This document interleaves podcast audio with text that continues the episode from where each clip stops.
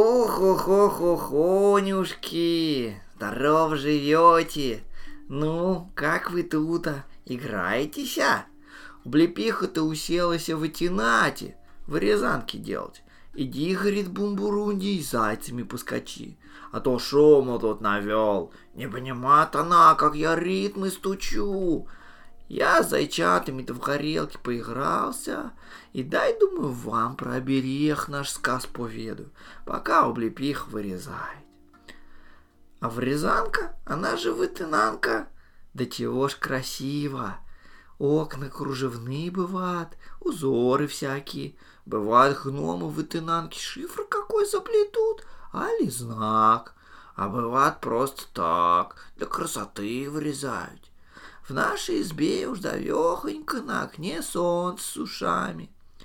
Уж сколько-то годков назад в нашу часть леса волки захаживать стали. Придут и воют долго, чтобы бобры скандалить. Спать тяжко было, гном волк не едят. Токмо беспорядку от них много. И в избы волки не лезут, знамо дело. Киркой в нос, кому охота. А вот зайцам стало худо. Где от волков спрятаться? Стали гномы зайцев прятать.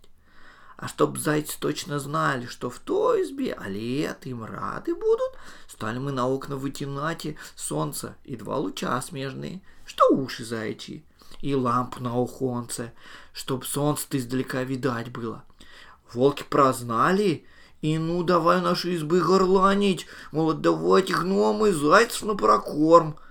Облепиха моя маялася, маялась, и до того у них голова разболелась, такая хандра ее проняла, что высунулась она в оконце, как завыла медведица про судьбину свою тяжкую. У -у -у. Волки притихли и тогось, растерялись, а что это гномиха-то? С дуб, что ли, рухнула? Ну, то уже я не стерпел. Выскочил с дубины, зашел, машу во все стороны вою, як мухоморов объевшийся. Да вожаку хвост и подпалил. Заскулил тот и в лес убег. И стая за ним. И с тех пор волки к нам не ходят. А зайцы по привычке на чай заходят. Вот облепих-то солнце зайчьими ушами вырезать уселось.